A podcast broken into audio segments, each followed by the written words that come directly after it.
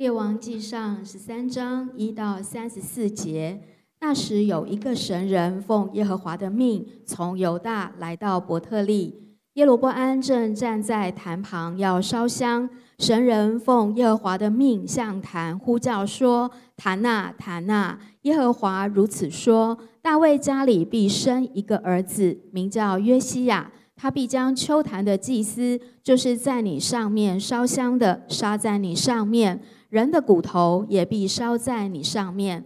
当日神人设个预预兆，说这坛必破裂，坛上的灰必倾洒。这是耶和华说的预兆。耶罗波安王听见神人向伯特利的坛所呼叫的话，就从坛上伸手说：“拿住他吧！”王向神人所伸的手就枯干了，不能弯回，坛也破裂了，坛上的灰倾洒了。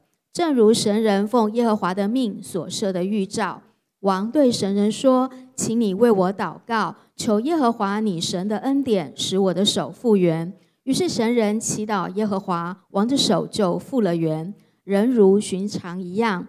王对神人说：“请你同我回去吃饭，加添心力，我也必给你赏赐。”神人对王说：“你就是把你的功一半给我。”我也不同你进去，也不在这地方吃饭喝水，因为有耶和华的话嘱咐我说：不可在伯特利吃饭喝水，也不可从你去的原路回来。于是神人从别的路回去，不从伯特利来的原路回去。有一个老先知住在伯特利，他儿子们来，将神人当日在伯特利所行的一切事和向王所说的话都告诉了父亲。父亲问他们说：“神人从哪条路去了呢？”儿子们就告诉他：“原来他们看见那从犹大来的神人所去的路。”老先知就吩咐他儿子们说：“你们为我备驴。”他们备好了驴，他就骑上去追赶神人。遇见他坐在橡树底下，就问他说：“你是从犹大来的神人不是？”他说：“是。”老先知对他说。请你同我回家吃饭。神人说：“我不可同你回去进你的家，也不可在这里同你吃饭喝水，因为有耶和华的话嘱咐我说：你在那里不可吃饭喝水，也不可从你去的原路回来。”老先知对他说：“我也是先知，和你一样，有天使奉耶和华的命对我说：你去把他带回你的家，叫他吃饭喝水。”这都是老先知宽哄他。于是神人同老先知回去，在他家里吃饭喝水。二人坐席的时候，耶和华的话临到那带神人回来的先知，他就对那从犹大来的神人说：“耶和华如此说：你既违背耶和华的话，不遵守耶和华你神的命令，反倒回来在耶和华禁止你吃饭喝水的地方吃了喝了，因此。”你的尸身不得入你列祖的坟墓。吃喝完了，老先知为所带回来的先知被驴，他就去了。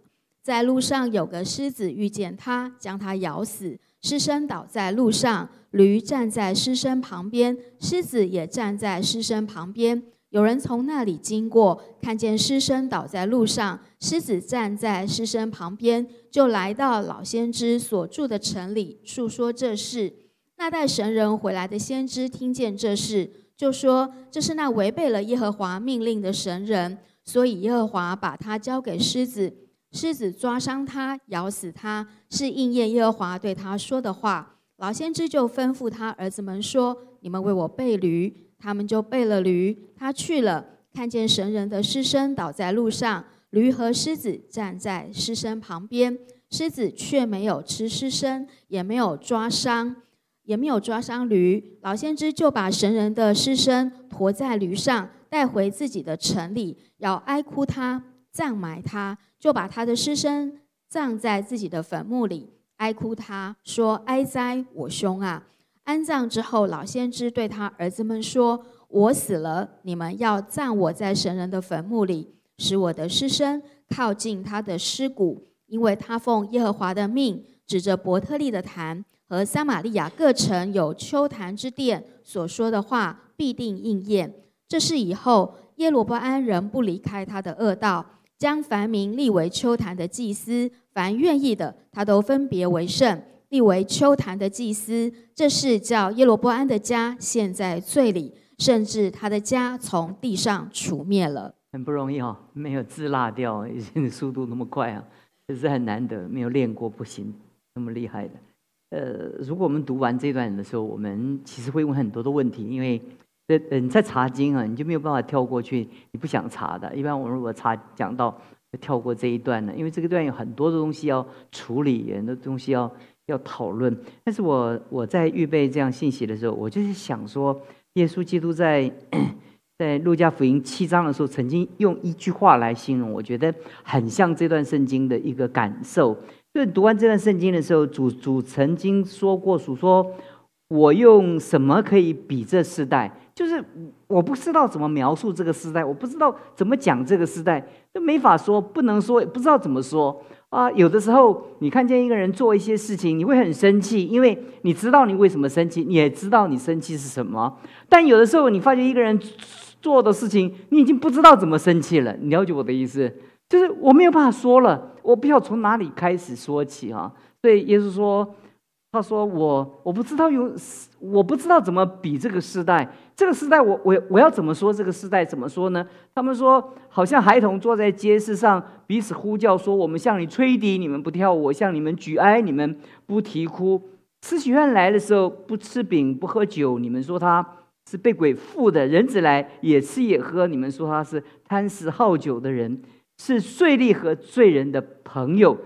但智慧之子总以智慧怎么样为是？他说这个这个时代，他的逻辑、他的思考是愚蠢到一个地步，难以想象。如果我们很迅速的来用这一段圣经来来对比到我们刚刚读完的这一段的时候，你会发觉说：哎，这里就发觉一个这个先知他。他说的这样的预言，那我们重点不是在讲这个先知说的预言，我们讲的说这先知他在承受这个托付的时候，圣经讲的很清楚。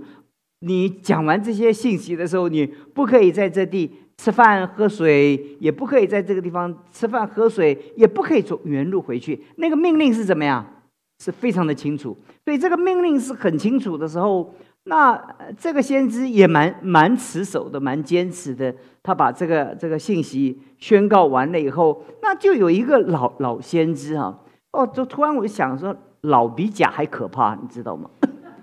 这个老哈，就让别人觉得权威哈，但是上去没有在权威的这个跟主的连接上面，他还还表达他好像很老道。那年轻的人他就会觉得，哎呀。那那他既然做先知做这么久，还有做先知这么多年的经验，叫老道啊，这啊别人要影响他，他可能会很警觉，对不对？就就就不会不会接受。可是可当这个老先知来说，哦，他是前辈啊，先辈前辈或者或者哎，这是人就觉得那个那个呃年纪老的人很容易刷存在感，对不对？就是。就在这个时候，那这个先知为什么这么大的信息？他他在这个地方，神没有托付他，托付一个远道而来的，那这不是很奇怪吗？所以肯定他不是神的一个一个信息的出口。所以呢，他看见这个先知从外地来，然后又传信息，他心中就感觉到，哎呀，这种，心中有感觉到自己好像，呃呃，在这个这个领袖的这个系统里面，这些呃呃这老先知和他。呃，在伯特利的儿子们，其实这个圣经有另外的呃呃注释的解释，这使得他们使得不儿子们，还很少人会形容儿子们，对不对？那其实是指他的先知的那个团契或者先知的门徒的那个系统。他们最，所以他们就说，就说这个这个呃先知彼此的较劲儿，就是外地来的，对不对？啊，他在说这样的信息，他们这一群人。在这里就没有领受到这样的信息，但我们第一个讲讲到耶和华吩咐不可不可妥协的是不吃不喝也不走原路，所以就让他知道这么重大的信息发布出去的时候，那耶罗那那其实那个那个耶罗班会会想办法来接接触他，让他呃招待他或者招待他玩人吃人怎么样，嘴软嘛，拿人怎么样。手软嘛？那所以，所以是不是他有这样的可能接受这个接待以后，他会会松动那样的立场。其实这个是，这是原来他在承受这个托付的时候，上帝很知道人性，人性很多东西是不能经过的。啊，就你你只有你只有逃避，你不能面对的很多东西，比如说肉体的情欲，那那其实其实你你你不是我们要面对肉体的情欲，你不要面对，你要逃避。对不对？所以圣经讲说，那个少年的私欲是要逃避的，不是不是我要跟我要祷告，我要胜过你，不要祷告了，你要逃避。所以约瑟遇见这样大的试探的时候，他在逃避，他不叫做祷告啊，圣灵充满我，让我能够面对啊和主人的诱惑。很多东西就是就是你你面对的时候，你就是不是祷告的问题，你就是把它断绝，就要远离的问题，因为你没有人能够经过这些，像这些这些。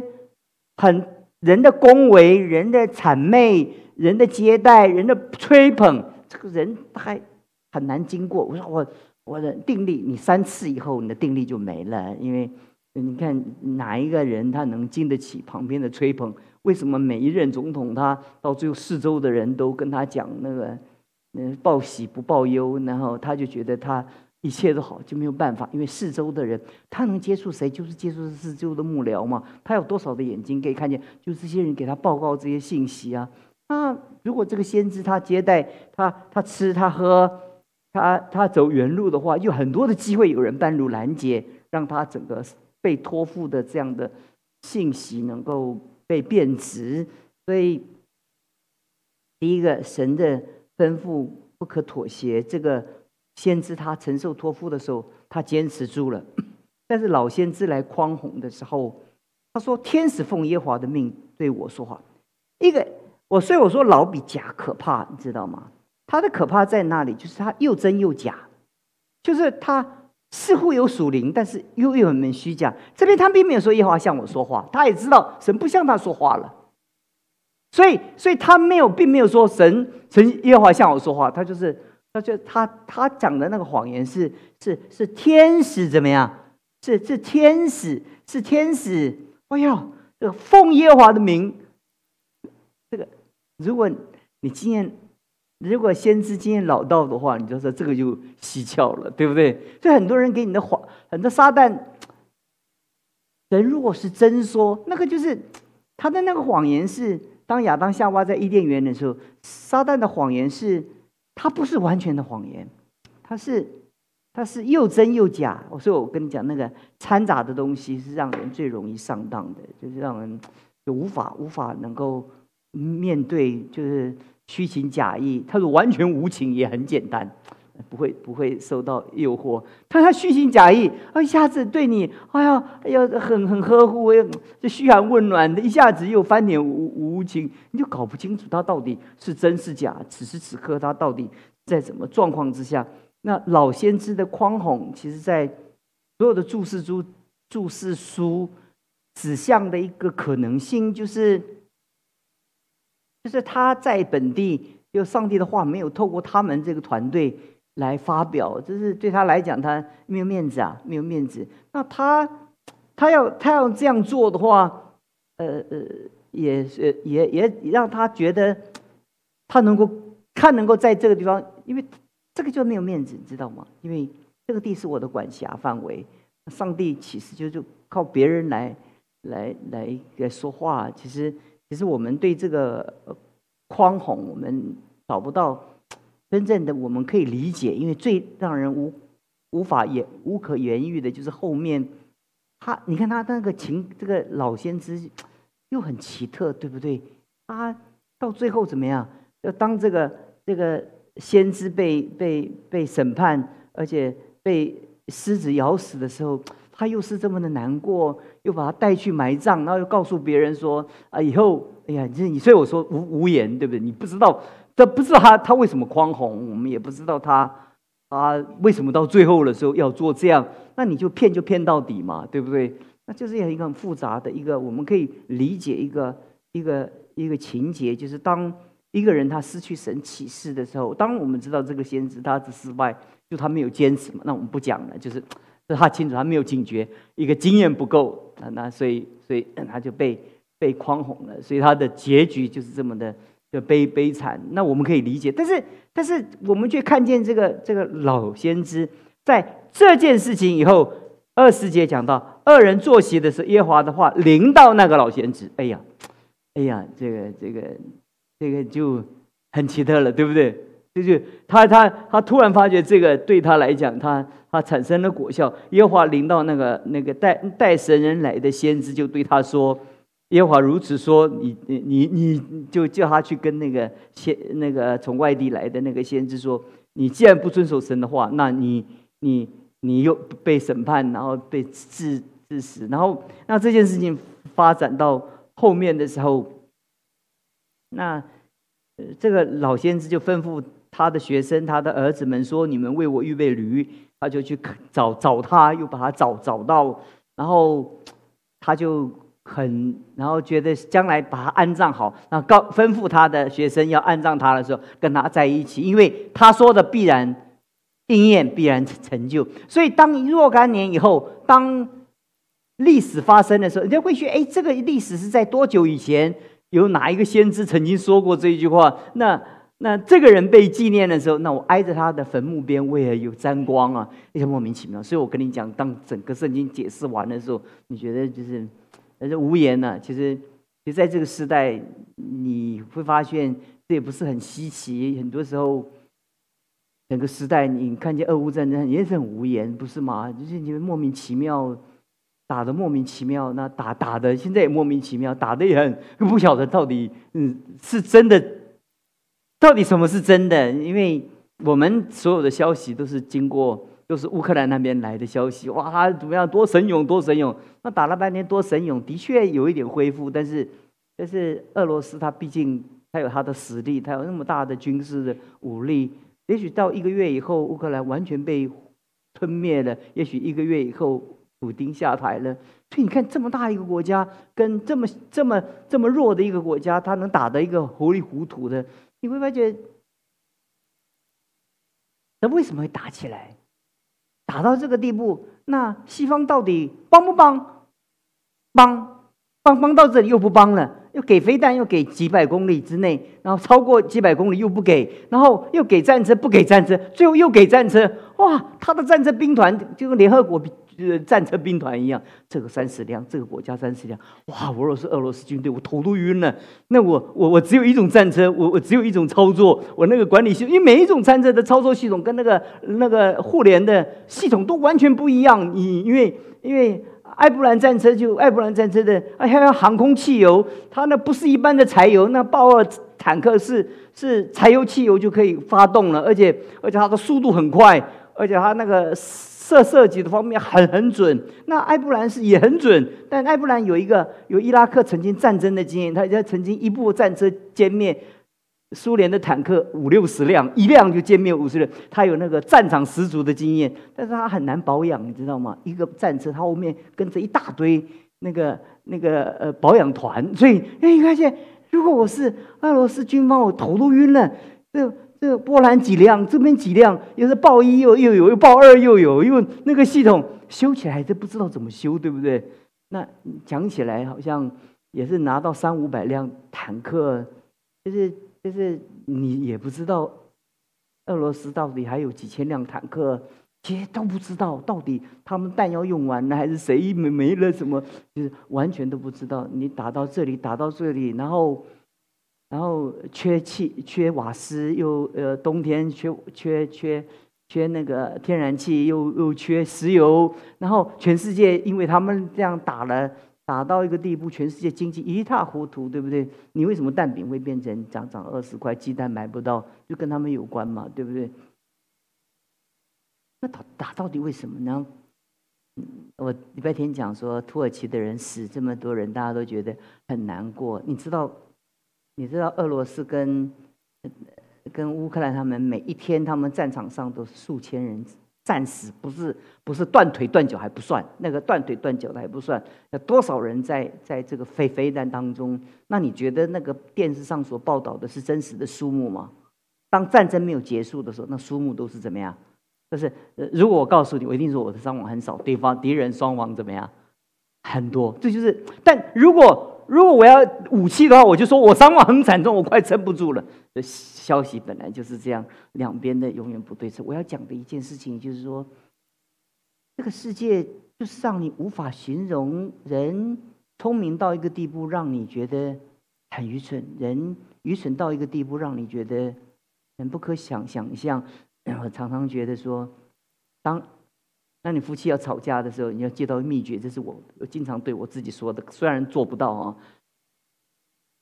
最好不要吵，因为迟早要和解，干什么？对不对？除非你就吵了要结束，那最后一次，那努力大吵一次。可是你吵完要兄弟打打架，打完了要不要？要不要和解？要和解。那你既然要和解，打干嘛？这个世界不管哪一国跟哪一国的战争啊，打完了怎么样？还要和解。中国跟日本曾经在中日抗战的时候，这么多的仇恨，到战后的时候，日本料理要不要吃？头塔要不要开？还得要开。你得回到还哎那那日中国人要不要到日本去旅游？对不对？那那日本人要不要到中国去玩？那个这个没有办法。那既然我我我常讲到说，既然到最后都要回到原点，那那为什么还要打？那那个德国跟英国在二战的时候，他们打仗的时候，他们就讲说，我们都是基督教国家，你不准炸，就教堂不能炸的。我们讲，而且有几个教堂不能炸，就讲个谈谈判。那很多人就讲说，那既然能谈判，哪一个地方可以炸？为什么不能谈判？不要打？你不你不觉得很不可思议吗？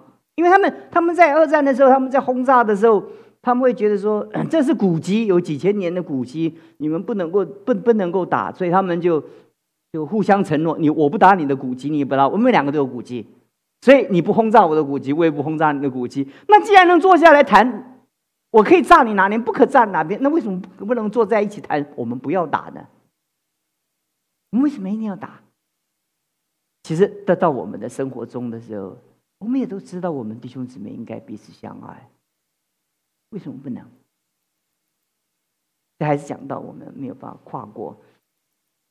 人性的人性还是淹没到我们的理理性的一个判断。那街头上很多人一冲动就把别人的 车砸掉了，有他出来就棒棒球队砸别人的车，然后警方就拿监视器一个个带来带来，嗯，该该控告的控告，该惩罚的惩罚。那我不知道他们最后看到那个那个监视器以后抓回来的时候。他们会不会觉得说，那当时如果知道有监视器的话，为什么为要做这种愚蠢的事情？可是人当下冲动的时候怎么样？他他就没有办法先吵先说，先打先说，先先砸先说，以后再说。人就是这样啊，所以能够制服己心，胜过勇士取胜。今天就因为等一下开指示会啊，就到讲到这里哈，就。呃，呃，与我们以后就就我们这一章就这样这样讲完了，我们也没有办法再跟你讲这，我只能跟你讲一个从马太从耶耶耶稣路加福音讲的那个，我觉得最好的形容，我不知道我不知道怎么比喻这个时代，我不知道怎么说，我就觉得不可思议。那我理解一件事情啊，当当然是没有上帝的时候，即使我们这些有上帝的人。不因为不一定因为上帝，我们会更有智慧，所以这就必须做我们自己的一个警戒。我们我们有信仰的人，我们想刷存在感。很多人他离开教会，很多人他他在侍奉上，其实都是人人性的问题。为什么上帝用他不用我？为什么这一届我我我我我？我我长老没有选选上，我我为什么为什么这？其实没有选上，没有选上，不都是神的心意？反正我们服侍神有没有做，有没有这个头衔根本不重要嘛。但是我告诉你，这几百年来，在多少教会中，都是为着这样的卷入多少人的那种灵性的尾声、跟奉献、跟牺牲。可是你仔细想，很莫莫名其妙，对不对？我也没有名分跟。我要不要服侍，根本是两码子关系嘛，对不对？可是问的问题就是，我们牧会这么久，就看就看那么多嘛，还有跟你讲那个那个老先知在刷存在感，不就是也是人性吗？对不对？就是我觉得，如果救恩不能够跨过我们的人性的话，我觉得好可惜。那世界上的人那么愚蠢，我们就也就也就就没有办法说了，因为没有没有救恩嘛。可是如果我们有救恩的人，我们我们不能够让我们自己比比原来没有信主的以前更好的话，我们就可惜了。我们不能说我们完美无瑕疵，因为我们都有人性的软弱。但我们能学习一件事情，仰望神，这是我们最大的智慧。如果我们常常为什么鼓励弟兄姊妹灵修祷告，能够坚持你的一生长久十年、二十年，然后在这个信仰的道路上坚持，你很少看见坚持的人，他们有损失的。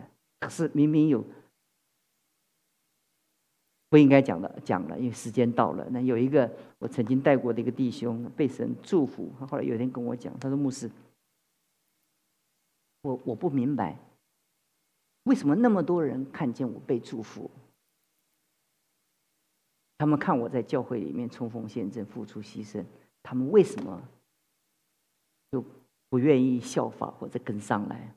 我说，人性无法跨越自己，甚至无法跨越自己该得的奖赏，就这么简单。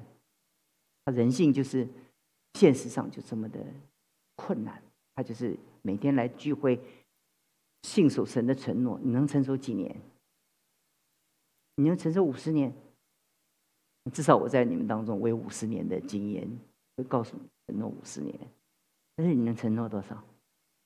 加油，我们一起加油！如果你承诺过超过四十年，就给自己加油；如果你还在二十年，继续奋斗；如果你才刚刚三五年，那那为要走的路甚远。我们一起彼此的勉励，你看你相不相信？你能够对神的奖赏胜过你自己的人性的阴暗面？我们祷告，所以我们感谢你，知道我们人如此的软弱，就是在我们生命中，我们该坚持的无法坚持，我们该退让的时候我们无法退让休息，在我们生命中都是我们的人性中，我们。居于很多的现况无法突破，但主我们感谢你，你与我们同在。我们没有更多的理由，我们没有多余的话语来为我们自己的软弱的人性做解释。我们只有一件事情：忘记背后，努力面前，向着你给我们的托付跟标杆直跑。谢谢你，奉耶稣基督的名求。